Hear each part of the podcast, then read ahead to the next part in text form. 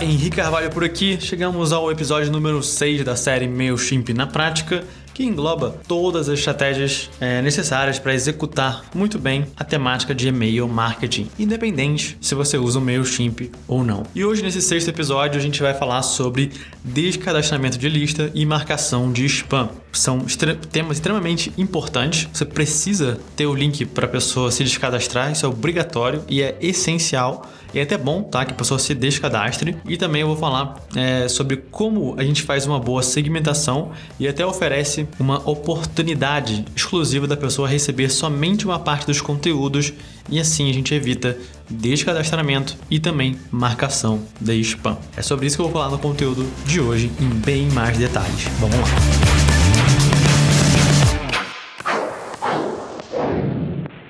Fala galera, Henrique por aqui e nessa quinta aula então vamos ver como é, você pode evitar né, o descadastramento de pessoas da sua lista de e-mail, assim como também as marcações de spam. Primeira coisa ficar claro aqui, eu já vou abrir um e-mail aqui, é que descadastramentos isso não é ruim, ok? Quando uma pessoa se descadastra da sua lista, é óbvio que ela não vai mais receber seus e-mails, mas você não deve ficar preocupado com isso, não deve se preocupar com isso, porque é muito melhor que ela saia da sua lista do que ela continue na sua lista não interagindo. Porque se você tiver 100 mil pessoas na sua lista e mil pessoas abrindo e-mail, você tem 1% de abertura. Ou seja, isso é muito ruim. Do outro lado, se você tem duas mil pessoas na sua lista e mil pessoas abrem, você tem 50% de abertura. E por mais que o número absoluto, mil aberturas, seja o mesmo, os clientes de e-mail como Hotmail, Livemail, Gmail, Yahoo Mail, enfim, todos esses clientes de e-mail, eles preferem menos pessoas que abrem mais os seus e-mails do que muitas pessoas que não abrem seu e-mail. Isso, inclusive, é um trigger para eles colocarem seu é, precioso e-mail ou na lixeira ou até mesmo como spam automaticamente. Bom, e o que eu vou compartilhar aqui são dicas que você pode usar para evitar descadastramento. É, basicamente, eu vou falar sobre duas coisas. Na verdade, três. Número um, o título que você usa. Número dois, o conteúdo dentro do e-mail. E número três, é, opções que você dá à pessoa para ela, ao invés de, de descadastrar o e-mail dela, ela pode escolher receber alguns e-mails específicos, ou seja, ela para de receber alguns e-mails, mas continua recebendo outros, e ela escolhe isso. Isso que é o importante. A decisão sempre está na mão da pessoa que está ali na sua lista. E se ela quiser receber só um e-mail por semana, beleza, um e-mail por semana então. Bom, vamos lá. É, eu vou começar por esse terceiro ponto, tá? Esse aqui é um e-mail padrão nosso divulgando um conteúdo, pode ser um artigo, pode ser um infográfico. Eu já passei um pouco sobre conteúdo aqui nessa série sobre MailChimp, né, sobre e-mail na prática. E tem aqui o logo, tem a mensagem, tem o botão pro artigo, a despedida, é um e-mail bem curto. E aqui abaixo tem um link para pessoa conhecer nossos cursos. E é, nas informações aqui do rodapé tem duas partes aqui do rodapé. A primeira parte é uma opção para ela, se ela estiver recebendo muito e-mail, ela clica aqui e dessa forma, vou até clicar.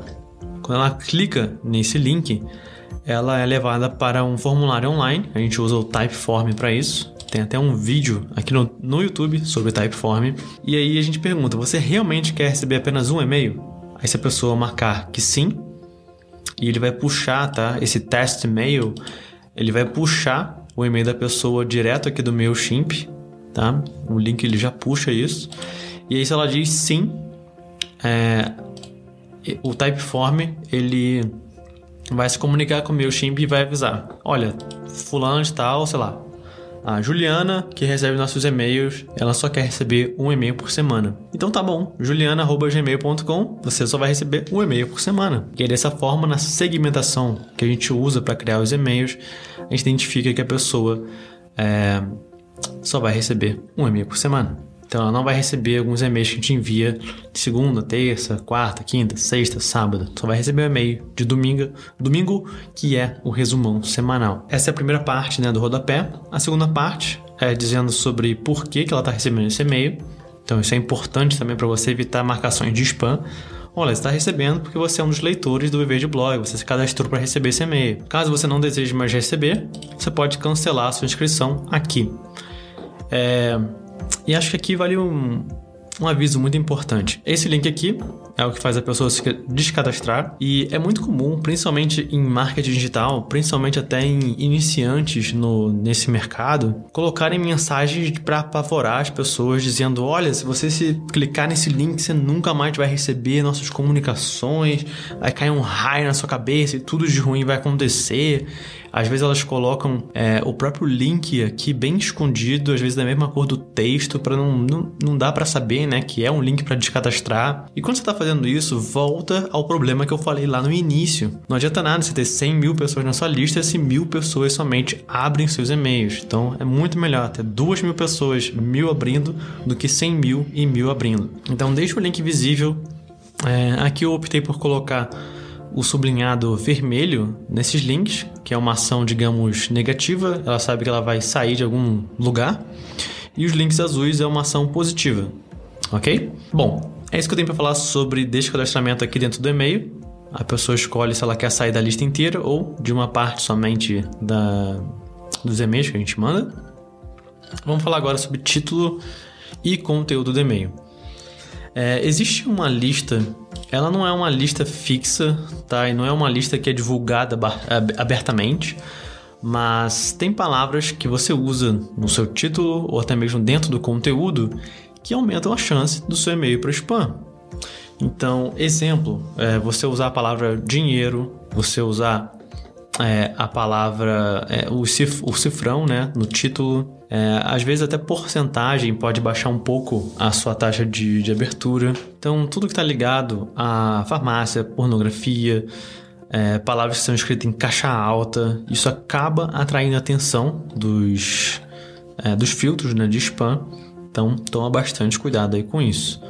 Outra coisa, se o seu e-mail também ele só tem uma imagem, ou seja, você fez uma imagem lá no Photoshop, bum, jogou no e-mail e esse é o e-mail que você manda, as chances também são altas do seu e-mail acabar parando na caixa de spam. É bom ter um, um bom número assim de texto em relação a imagens, se você usar imagens, ok? Então só se preocupa mesmo com as palavras né, que você usa. Qualquer palavra que se você acha que é um pouco agressiva a palavra, provavelmente ela realmente é. E isso vai acabar favorecendo o seu e-mail para o spam.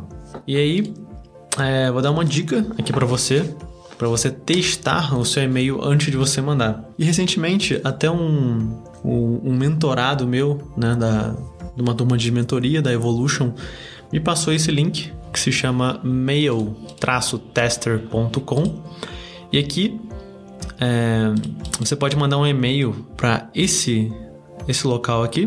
Vou até fazer isso agora só para vocês verem na prática como é. Ó, vou replicar esse e-mail. O que é marketing digital?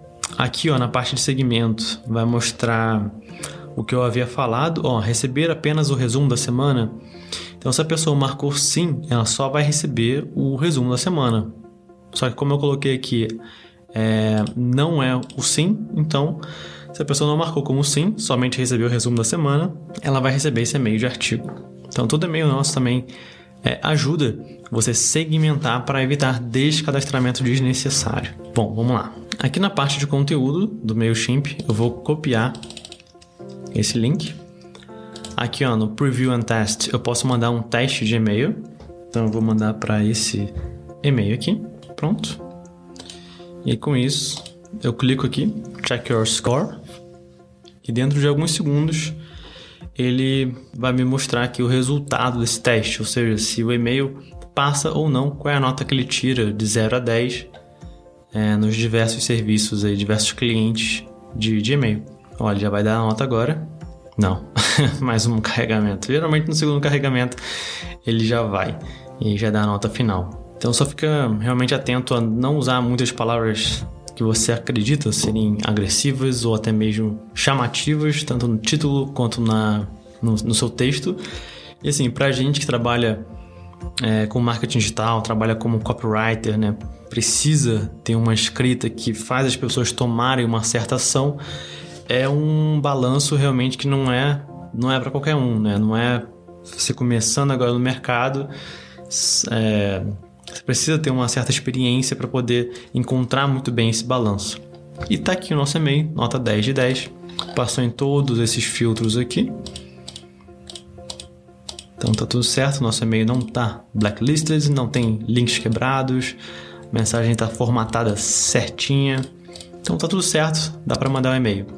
Então fica a dica aí do mail-tester.com. Então, só para resumir o que a gente falou aqui hoje, é, no seu e-mail, evite no título, evite no conteúdo também palavras, muitas palavras relacionadas a cifrão, dinheiro, ganhar dinheiro fácil, ganhar dinheiro dormindo, é, qualquer produto ligado à farmácia ou até mesmo pornografia, isso vai ser um alto trigger de spam. E procure oferecer opções para a pessoa sair da sua lista, ou seja, deixe visível, número um, deixe visível, número dois, é, procure fazer ela sair da, de uma parte da sua lista e não de toda a sua lista. Dá um pouquinho mais de trabalho você configurar, usar um formulário online adicional, que depois tem que se comunicar de novo com o seu serviço de e-mail, mas é, cada milímetro a gente está buscando sempre melhorar aqui e é o que a gente faz na VDB. Busca de excelência sempre. E terceiro, procure usar um serviço como. Esse aqui é gratuito, tá? Por isso que eu estou indicando.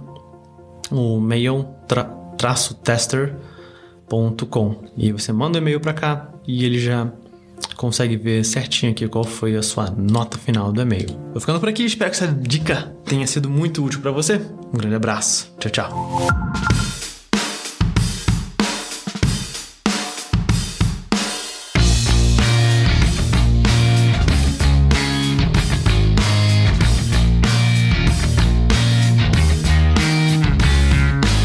Esse foi o nosso sexto episódio da série MailChimp na prática. Falamos agora sobre descadastramento e marcação de spam. E para retomar o nosso caminho até aqui, já vimos organização, linha editorial, títulos, conteúdo sequência automática de e-mail. Se por acaso você perdeu algum desses conteúdos, basta voltar aqui nesse feed do, do seu VDBcast, do seu podcast, mexe aí no seu celular, no tablet ou no computador e volta aos episódios iniciais aqui dessa série que a gente já está no número 6 e no próximo, no número 7, é o penúltimo episódio da série eu vou falar sobre estratégias de limpeza de lista. Como eu falei, é muito bom que a pessoa saia da sua lista, principalmente se ela é, não marcar como spam, mas sim se descadastrar. E, como eu falei, se ela fica na sua lista, não se descadastra, ela não interage, ela não abre, não clica nos seus e-mails, isso não é bom, isso é ruim. E eu vou te mostrar por que, que é importante você fazer essa limpeza, ou seja, tirar ela da lista e como fazer uma boa limpeza e também de forma automática. Vejo então no próximo episódio. Um grande abraço. Tchau, tchau.